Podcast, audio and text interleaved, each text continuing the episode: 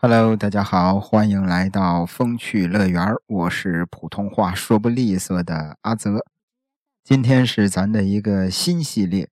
其实本来呀，我是想更新《新中国奇案》第四季的。呃，但是一想，咱要不玩点这个新花样吧？那了解我的朋友都知道，我喜欢聊点跟别人不一样的。那咱这个新的系列叫《反派纪实》。就是以这个罪犯的视角来讲述罪案，可能这么说也不太准确。准确的说，应该是从罪犯小时候开始，他的家庭环境啊、成长环境啊，呃，包括导致他走向犯罪的人生节点，他都遇到了什么样的人，经历了什么样的事儿，他为什么要去杀人，他又是怎样杀的人？说白了。我们反派纪实就是聊一个罪犯的人生，聊他的一生，包括他的每一个犯罪细节。我之前经常说，我说一切罪恶皆有因，是什么导致了一个人去杀人？我觉得这才是罪案节目真正该探讨、该深究的事儿。当然，啊，在讲述的过程当中呢，也会聊到警方的破案过程。但不再像传统的罪案讲述，咱们不会把警方的侦破过程作为主线了。我想大家应该大概明白了反派纪实这个新系列咱们会怎么聊了。最近发生的一件事儿，大家应该也都听说了。在十二月二十四日，北京清华大学在微博上发布了一篇讣告。清华大学说。说我校一九九二级校友勇敢坚强的朱令于二零二三年十二月二十二日在北京去世。朱令多年来与病痛顽强的抗争，在朱令的生命中一直有众多校友、社会各界和学校的关心、支持和鼓励。我们对朱令的去世表示深切的哀悼，向朱令的家人。致以诚挚的慰问，愿朱令此去有琴声相伴，一路走好。我想，关于朱令案，聊这起案件的节目肯定会很多。主播们通过各种渠道搜集资料，然后录成节目。关键是，不管从哪儿得来的资料，不管怎么聊，案件就是这起案件。说实在的啊。这个说句可能会得罪同行的话，聊来聊去，内容都是大同小异的。那朋友们最近肯定也是没少听朱令案，所以说阿泽呢这次就不聊朱令案了。之前还答应过听友要聊朱令案的，在这儿呢先道个歉吧。啊，实在是对不住点了这期案件的朋友，啊，实在是对不起了。但是咱接下来要聊的这个案件。同样是毒杀案，它带给咱们的感慨，带给咱们的反思，绝不比朱令案少。我当时整理完这起案件之后，我点了根烟，哎呦，我自己坐在这儿叹息发呆了好久，我都没缓过劲儿。就像这期的标题：“女孩毒杀了母亲”，其实这有点剧透了，一个女孩。给自己的亲生母亲下毒，把对方给毒死了。其实这种类型的案件呢，在罪案史上并不罕见。但是咱们接下来主要要聊的是女孩为什么要毒杀亲生母亲，以及她是怎样做到的。两千零六年，河南焦作呀，有一个女孩用老鼠药毒死了自己的母亲。其实这不是他第一次给母亲下毒了。他为什么要给自己的亲生母亲下毒呢？他说：“说给母亲下毒，就能跟母亲像正常的母女一样的相处，就能像其他母女一般温馨。”那聊到这儿，咱们可以一块儿回到一九八六年。一九八六年，在四月二十三日这一天，河南省焦作市中站区一个工人家庭出生了一个小女孩。小女孩的名字叫吕慧，当然这是化名啊。这个因为我搜的所有的资料里都没有透露这个小女孩的真实的姓名啊，大多数的资料都是用的吕慧这个化名。吕慧，她的父亲名叫吕勇，双口吕，勇敢的勇。吕慧呢是双口吕，智慧的慧。要说他父亲吕勇，在粮食系统工作，母亲呢名叫李连云，木子李，莲花的莲，云彩的云，李连云在煤厂上班。你看，父亲在粮食系统，母亲在煤厂，工作非常稳定，所以当时吕慧的这个家庭环境啊，还算是挺富裕的。而且吕慧呀。作为八六年出生的八零后，啊，是家里的独生女，爸爸妈妈、爷爷奶奶都很宠爱她。那据这个吕慧后来自己说，他说自己的父亲呀，吕勇啊，因为当时在这个粮食系统上班啊，总是会有一些应酬，一应酬啊就得喝酒。其实一开始家里的这些人也没怎么在意，啊，工作嘛。出去应酬喝点酒在所难免，直到吕慧六岁那年，他的父亲突然有一天进了医院，怎么回事呢？说是酒精中毒，被人送进医院。按说这个酒精中毒到了医院是吧，打点点滴醒醒酒应该就没事可全家人到了医院之后，医生都给他们下了病危通知书了。医生建议吕慧的母亲李连云说：“你直接带着这个丈夫回家吧，准备这个料理后事吧。”但是李连云不忍心呐，这是自己丈夫啊，而且吕勇那年刚刚三十岁呀，才。于是李连云就把吕慧留在老家，她自己一个人带着丈夫吕勇前往上海看病，这一去。就是两年多，这两年的时间也没白费啊！吕勇在上海身体慢慢的是越来越好，但是回到老家之后，他的事业、他的工作受到了影响。哎呀，每天也是郁郁寡欢的，结果这就成了一个恶性的循环。因为喝酒，工作受到了影响，心情不好，心情不好就再喝酒。就是酗酒的情况反而更加严重了。为了这件事儿，李连云跟吕勇整天的吵来吵去，没完没了。一直到了一九九三年，这一年吕慧七岁了。这天呢，他母亲李连云啊，叫着自己娘家的亲戚准备聚会。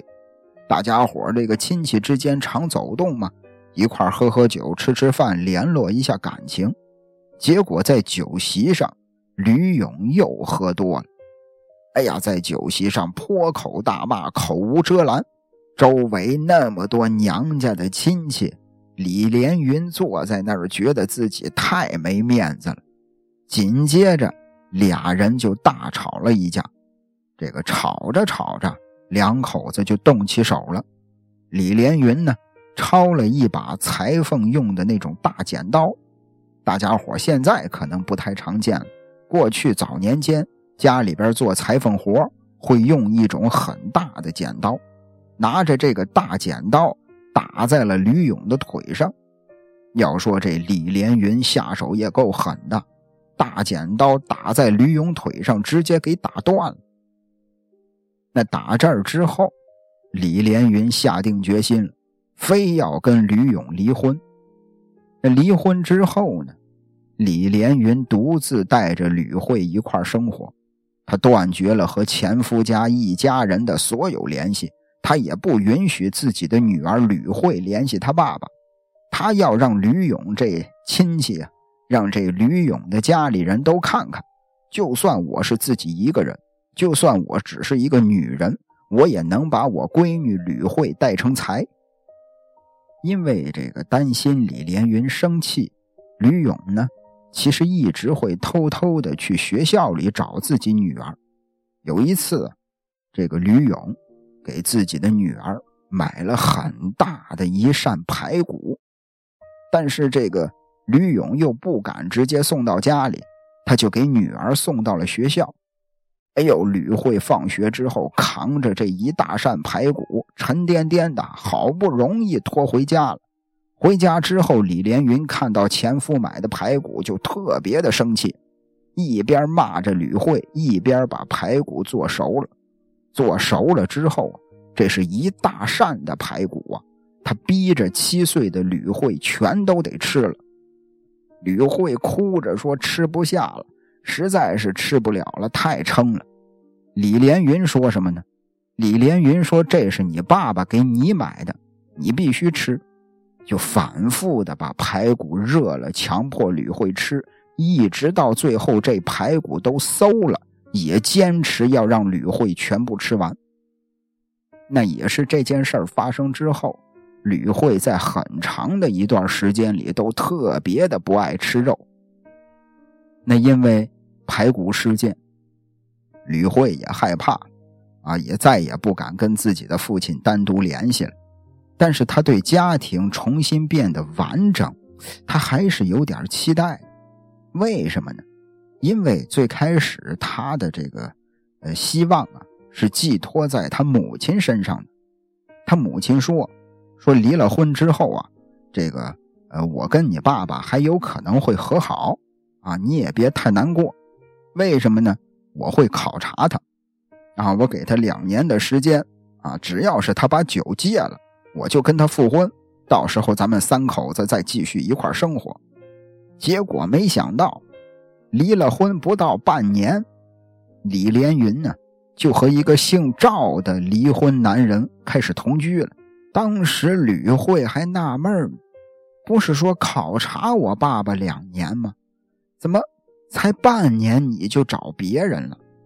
他觉得自己的母亲说话不算话。心里边其实一直非常的生气。不到一年之后，因为这姓赵的男的，他跟他的前妻俩人一直藕断丝连。李连云呢，一怒之下跟这姓赵的也分手了。分手之后，娘俩得有住的地方，李连云就带着吕慧回到了自己的娘家，让吕慧呢跟着他的姥姥一块生活。吕岁九岁那年，李连云又交了一个新的男朋友。这回这小子姓杨，后来还真跟这姓杨的结婚了。而李连云结婚之后，很快的就给吕慧办了转学的手续，把吕慧的名字改成了杨慧，就是那杨树的杨。那要说这姓杨的，他也离过婚。而且还带着俩孩子，那你像这种重组的家庭，其实很容易出现矛盾。没过多长时间，整个小家庭就开始摇摇欲坠。两年之后，李连云的新家再次解体，他带着吕慧租了一个小房子，娘俩继续相依为命，一直到了吕慧上小学六年级那会儿，突然有一天呀，家里人告诉他。说你爸爸老了。这个“老了”是他们当地的一个方言，那翻译成普通话什么意思呢？就是死了。有人告诉吕慧说你爸爸死了。吕慧当时真是接受不了啊！哎呦，他就觉得自己的父亲死了，我心里的那个家也死了一半而李连云呢？他抓住机会，他想向吕勇的单位啊索要一些抚恤金。平时从来不愿意跟吕勇有任何瓜葛的李连云，就开始找各种门路，又把吕慧的名字从杨慧改成了吕慧。他甚至还专门跑到吕慧的学校，让班主任当众宣布啊，说这以后再也不叫杨慧了，啊，改名叫吕慧了。吕慧不想让同学们知道自己爸爸妈妈离婚了，所以他就只告诉了最要好的几个朋友。结果这当众一宣布，说这个杨慧啊，以后不姓杨了啊，以后姓吕了。这让那些同学们怎么想啊？肯定是爸妈离婚了，不然好好的为什么改姓啊？反正当时在学校里，吕慧是相当的羞愧，而同学们呢，对吕慧到底有几个爸爸这事儿的讨论，让他难以忍受。他也是这个为了这件事儿，跟好几个男孩子大打出手。除此之外，哎呀，其实还有件事说了，挺让人心里难受的。他好几次背着母亲，偷偷的跑去父亲的坟头大哭。看着父亲的墓碑，他说：“你活着的时候，我妈妈不让我来看你；你现在死了，我可以来看你了。”就是父亲的去世和李连云随后马不停蹄的恋爱，这让吕慧心里特别的难受。他当时还是一个孩子呀，还是一个小孩，他不明白为什么自己好好的家会变成这样。这边。李连云在自己的单位找了一个有妇之夫，后来啊也是被人家发现了，俩人就分开了。再后来他又找了一个包工头，也没能走到一块紧接着又找了一个带着儿子姓王的男的，啊，后来这个李连云带着吕慧直接搬到了这个姓王的家。总之，这段感情也没有得到善果。吕慧说：“说这个李连云，每一年大概会交四到五个男朋友。跟这姓王的分手之后，李连云又陆续跟好几个男的同居过，但都没有什么结果。前夫去世之后，李连云在出租屋附近开了一个小餐馆。那如果这个……”按时间节点来看的话，这个年代李连云下岗的这个可能性很大，啊，大家伙应该也都听说过这事儿。当时这个，呃，有一股这个下岗热潮啊，也不知道这事儿能不能说，就这么一提，大家伙想了解的可以去网上搜啊，跟这个故事的这个牵扯不大。估计李连云这会儿是下岗了，在这个出租屋附近。开了一个小餐馆嗯，母女俩的生活呢，说实在的，一直是不怎么宽裕。李连云对吕慧的管束也变得越来越紧。要说李连云呢，其实她是一个要强的人。你看之前，她丈夫吕勇都给她下了病危通知书了，她不放弃，她只身一人。一个女人带着自己的丈夫去这个上海治病，可以看得出她是一个要强的人。工作上和感情上的不顺，让她常常拿着自己的女儿出气。反正这个言语之间呀，也是经常把自己的失败归咎于吕慧。吕慧说，当时觉得自己，哎呀，很没用啊。她觉得是自己拖累了自己的妈妈。他觉得人活着真的好难呀。打这儿开始，李连云打骂吕慧已经变成家常便饭。家里的板凳被砸烂过，擀面杖被打断过，还有一次，因为吕慧不小心弄丢了雨伞，李连云呢抄起夹煤球的那种铁夹子就狂打他。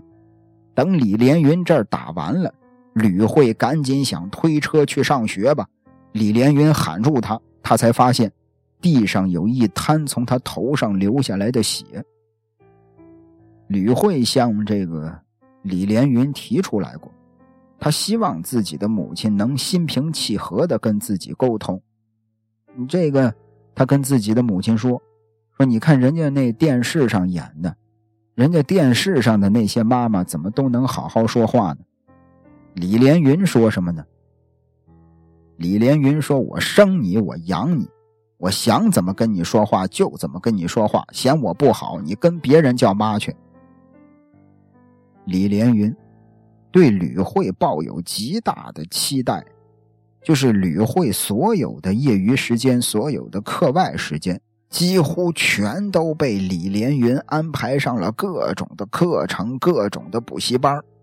他练过字儿。啊，跳过舞，学过击剑，画过画，弹过电子琴，学了很多很多，可惜都没有学出什么成果。吕慧在小学期间学习一直很好，基本上这个成绩呀，在班里都是第一名。他希望这个自己的成绩这么好啊，自己的母亲能够为自己感到开心啊，能肯定自己。但李连云觉得这还不够。吕慧因为母亲的这个期待，压力越来越大，到后来呀，每次考试之前，他都吃不下饭了，心理压力太大，上了考场双手发抖，大脑空白。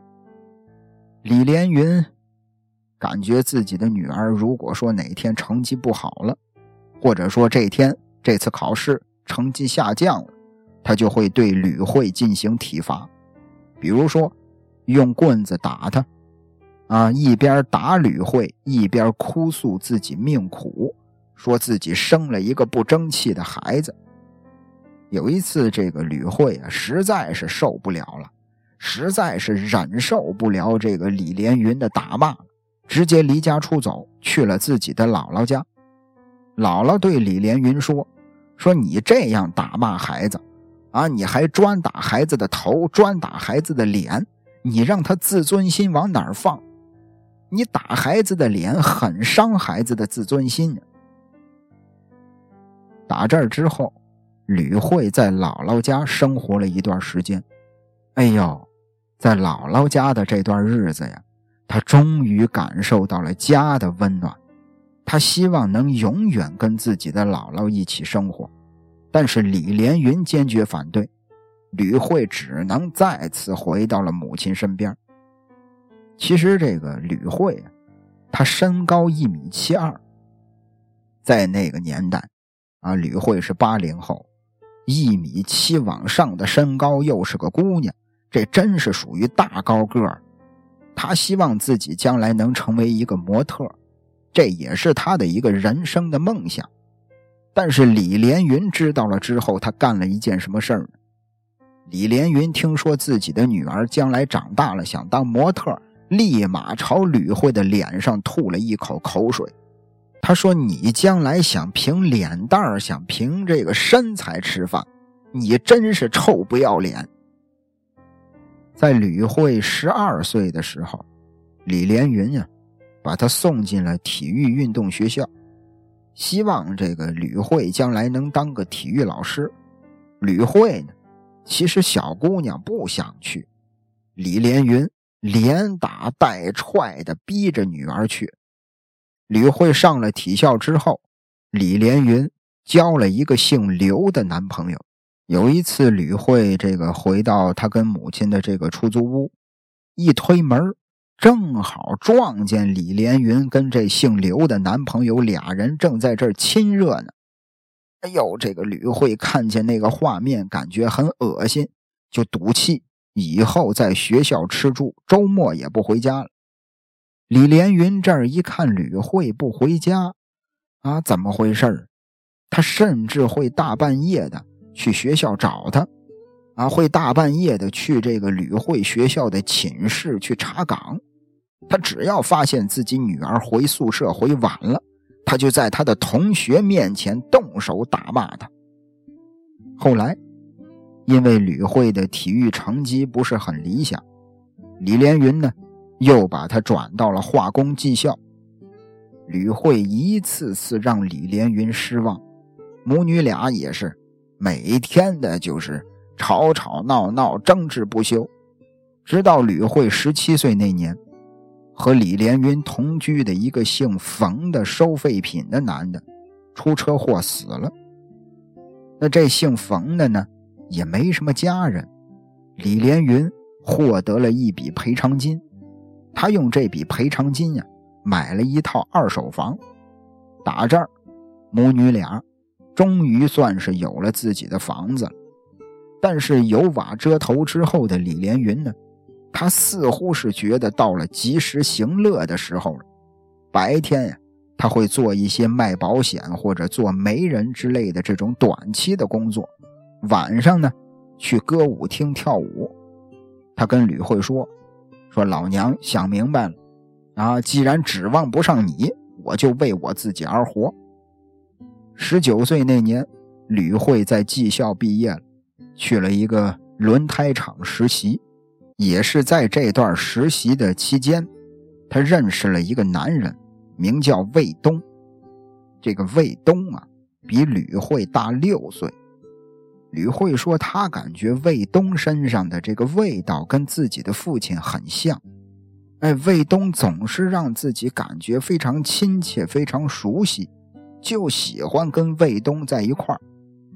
很快的，俩人坠入了爱河，开始了恋爱。当年的九月份，吕慧背着李连云跟魏东同居了，他就觉得终于能逃离自己的母亲了。瞬间就感觉自己特别的自由。吕慧的原话，他说那个时候啊，觉得自己很强大，觉得自己很有主见，感觉自己就是个大人了，终于脱离他了。李连云知道女儿的这个恋情啊，他对这个魏东啊非常的不满，骂吕慧啊，说吕慧不会找男朋友。啊，说这个别的女孩找男朋友都是图条件好的，你图他什么呀？转过头，第二年春节之后，吕慧和魏东凑钱买了一套八十多平米的房子。八月份，魏东说自己的父母要来，让吕慧先搬出去。但搬出去的吕慧就再也约不到魏东了。这个魏东啊。几次三番的用自己的父母做挡箭牌，用自己的父母做借口逃避吕慧。在追问之下，魏东才告诉他，说：“这个我的父母不同意咱俩结婚，啊，为什么呢？因为听说你妈啊，听说这个李连云生活不检点。”这个打击让吕慧彻底的绝望了。他回到家，吞食了家里所有的药片他就想着这样直接就死了算了，结果没想到，及时的抢救让他没有了生命危险。但是在吕慧住院期间呢，李连云跑到人家魏东家里边大闹，要求这个魏东最少支付十万块钱的青春损失费，还把这件事儿告诉了吕慧的领导和同事。啊，李连云扬言说吕慧不懂事儿。但是老娘可不是好糊弄的。单位的同事也都知道吕慧失恋闹自杀的事儿了。哎呦，吕慧就觉得自己没有颜面再去上班了，干脆就在轮胎厂辞了职。那这边在吕慧服药自杀之后啊，在他这个调养身体的期间吧，有一个同学来看望他，无意当中。啊，跟吕慧说了一件他自己家的事儿。这个同学说，说自己的爷爷奶奶跟他的妈妈闹矛盾，也就是说，这个婆媳关系啊不是很融洽。爷爷奶奶那儿呢，气急了，直接吃了老鼠药。不过现在这年月假药多，所以说爷爷奶奶也没有生命危险，而自己的母亲呢。也因为这件事儿颇受感动，啊，也害了怕了。慢慢的，这个公婆的关系也是缓和了很多。吕慧听完了这事儿之后，自己好像得到了启发了，转过头，他也去买了老鼠药，他想以此为契机缓和跟李连云的关系。当天晚上吃完饭之后，李连云。吃了有老鼠药的食物，开始呕吐，开始眩晕，浑身乏力。吕慧呢，就陪着他去了家附近的小诊所。医生看了看，说可能是咽炎，给李连云开了一点药，让他回去多休息。被下了老鼠药之后的李连云只能是卧床休息，身体非常虚弱。他不再对吕慧大呼小叫，也没有精力出去跟别的男人约会跳舞了。吕慧说：“这种状态下的母亲，她能把我的话听完，她没有反驳我，她没有挖苦我，那会儿她也打不动我了。后来，吕慧在一次接受记者采访的时候，他说：“他说这是他记忆当中第一次跟母亲如此和谐的相处。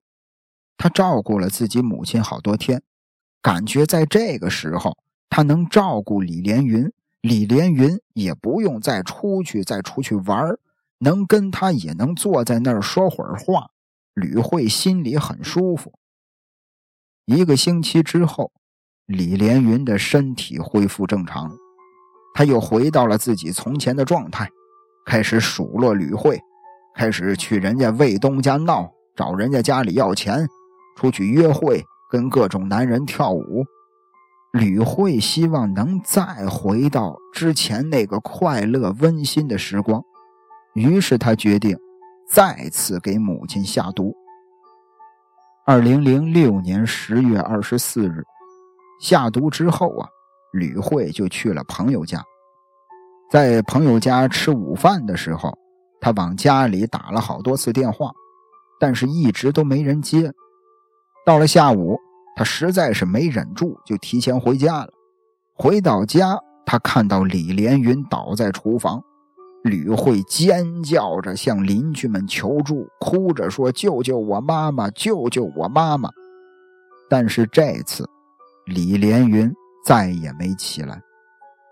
被送到医院之后啊，吕慧下毒的这件事儿很快就被查了出来。他因为故意杀人罪被判处了无期徒刑。刚刚进监狱那会儿，吕慧整个人非常的冷漠啊，你看他那样啊，他也没有丝毫的这个忏悔之情。这个狱警啊。呃，各种这个心理医生啊，也会对他提供这个帮助，会对他进行心理疏导，他都不愿意，甚至是听到“妈妈”这个词儿，他都很反感，更是不能听别人提起他的妈妈。他把毒杀母亲的事儿深深的封锁在了心里。紧接着，这个心理专家对吕慧进行了沙盘疗法。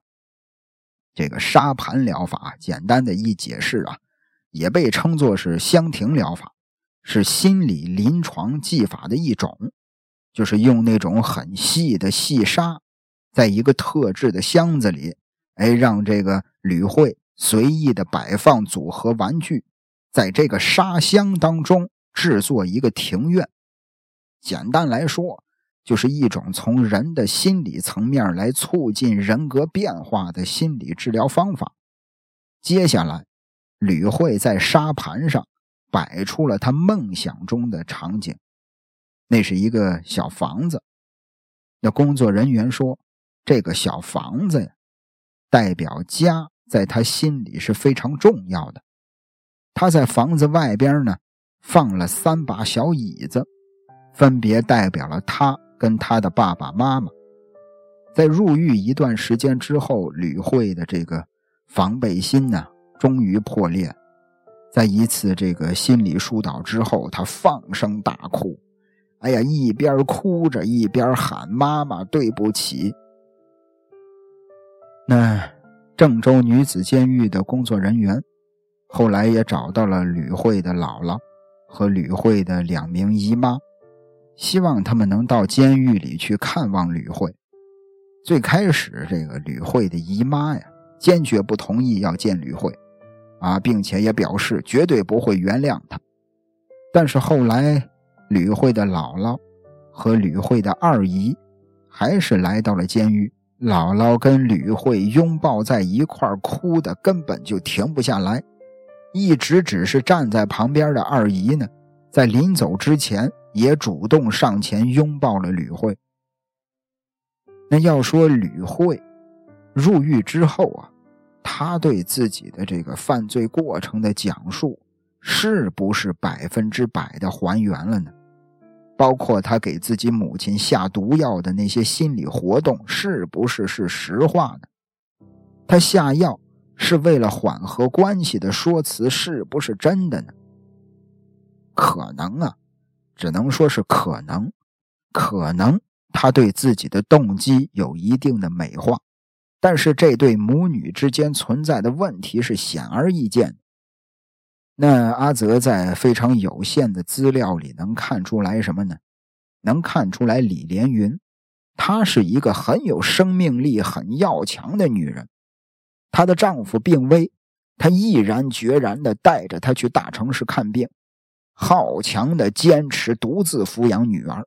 以单身妈妈带着女儿的经济条件，她给吕慧报了那么多的课外班可以看得出来，这是一个非常要强的女人。在一次次的感情和婚姻失败之后，李连云也并没有停止去追寻。那在整个故事里，整个这期节目聊到这儿，咱们只是听到的吕慧嘴中的李连云。那其他人眼中的李连云又是什么样？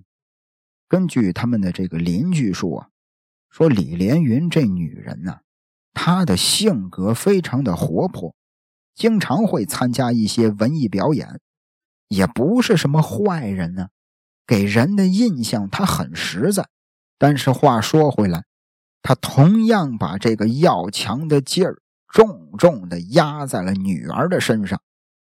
李连云对吕慧的这个教育，几乎称得上是单亲家庭错误教养的行为大合集了。其实，要减少离婚对孩子的影响，最主要的一点，就是要搞明白，离婚只是父母之间解除了婚姻关系的行为，父女之间的亲情不可以随之消失。女儿对父亲的依恋是理所当然的。李连云禁止吕慧和父亲联系，是要一个几岁的孩子生生的切断跟父亲的连接呀！而且他逼着吕慧吃排骨，大家还记得吧？这种行为就是在彰显自己的控制权。他要对女儿强调：你必须跟我高度一致，在生活中。你必须执行我的意志，否则我就让你难受。除此之外，离婚之后的单亲妈妈当然可以去找寻新的幸福，但在青春期这个最敏感的时期，家里不断的有陌生的成年男人进进出出，不停的换人，她还要跟不熟悉的成年男人共同生活，搬去跟这姓王的同居了。又搬去跟那姓杨的又结婚了，导致了吕慧她早早的就恋爱了。她跟自己的。男友同居，为的。就是逃离这个家庭。其实这也是很好理解的，但其实我更想说的。是那些频繁的。打骂，一言不合就用那种侮辱性的语言攻击自己的女儿。吕慧并不是李连云的附属品，女儿不是母亲的某种延伸，她是自己是独立的。对，但是这个李连云，他对这一点好像完全没有认识到。那可以看得出来，李连云在艰难的生活里早就已经啊无心也无力，作为一个成年人来保护和引导吕慧。吕慧说：“她想逃离母亲的原因之一，就是自己将来不想变成母亲那样。只是，你看吕慧，她自杀过，啊，后来这个万幸被救了回来。她给自己的母亲下毒，她不想变成自己母亲这样的人，但是她干的这些激烈的事儿，啊，他的这些处事方式。”其实还是带上了自己母亲的影子。吕慧后来因为在监狱当中表现良好，之后呢就给他进行了减刑，变成了有期徒刑十八年。如果没什么意外的话，再过两年可能就要出狱了。出狱那会儿，吕慧三十九岁。其实三十九岁的年纪，人生还是有机会的，还是可以重新开始的。那聊到这儿，我想这个大家伙对一句话应该是深有感触。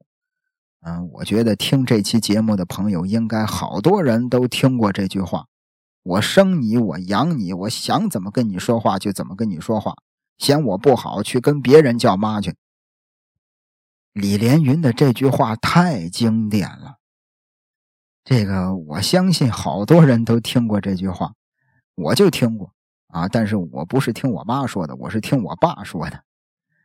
那再看，其实还有个事儿，我想聊一下，就是那个卫东跟吕慧同居的那个男的，比吕慧大六岁，他没有一点担当啊。他但凡是有一点担当，他可以让吕慧重生的。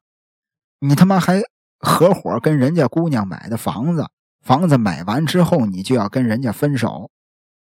哎呀，这这这，因为自己的父母觉得吕慧的妈妈不正经，就直接玩失踪、闹分手。说实在的，这是不是有点太不爷们儿了？这个吕慧可怜的姑娘一而再、再而三的被自己最亲的人伤害。其实这个聊到这儿，说到这儿，我也知道啊，这个关于卫东啊，我可能是有点说站着说话不腰疼。未经他人苦，莫劝他人善。可能这个卫东啊，这个这个男朋友觉得普通人过正常的生活已经非常不容易了。啊，可能他觉得自己没有这种强大的内心，把吕慧拉出泥潭。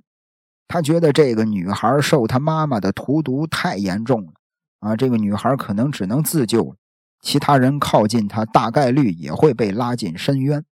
可能我刚才真不该那么说人家卫东，但是说实在的，如果换作是我的话，如果我是卫东。如果我跟这吕慧是真心相爱的，我绝对不会因为我的父母如何如何，因为他的妈妈如何如何就抛弃人家，就跟人家玩失踪闹分手。反正我是干不出这种事儿。那除此之外，这个还有句话啊，也是吕慧说的。吕慧说的这句话真的是让我久久忘不了。吕慧说，给他的母亲第一次下毒之后。母亲的这种状态，他能听我把话说完，他没有反驳我，没有挖苦我。那个时候，他也打不动我了。他说：“这是他记忆当中第一次跟母亲如此和谐的相处。”说实话，当时，哎呀，我看到吕慧说了这样一句话，我心里真是很难过。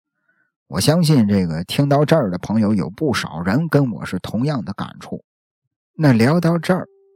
大家有没有想过一个问题？就是这个吕慧的母亲李连云，她刚开始那会儿挺正常的，怎么离婚之后，离了婚就那么能折腾呢？我个人觉得，就是我自己一点不成熟的小想法吧。我觉得一来是因为她性格本身就好强。是想让这个前婆家人啊看看自己能找一个比前夫更好的，但是性格又急躁，啊，总是迫不及待的就确定新关系，啊，一旦对方不满足标准，立马就分手。那既然提到了这个离婚这件事儿，那大家有没有想过另外一个问题？就是整个故事，整件事儿。那个酗酒的爸爸吕勇，他应该才是罪恶的源头，不是吗？如果他不酗酒，就不会有后来这些事儿了。当初一个母亲只身一人，背井离乡的带着他去看病、去治病，这需要多大的决心和情谊呀！是这个酗酒的爸爸自己一点一点辜负了这些情谊，才有的后边这一系列的事儿。所以我一直觉得，这个世界它不是非黑即白的。还是那句老话，杀人犯不能因为他杀了人，就说明他做的所有的事儿都是错的；被害者不能因为是被害者。就说明他做的所有的事儿都是对的。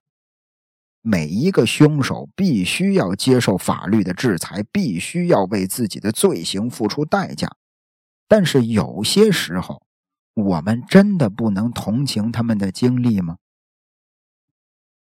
那最后，我希望吕慧，呃，出狱之后能有一个全新的自己吧，能为自己而活，好好的活。感谢您的收听，咱们下期再会。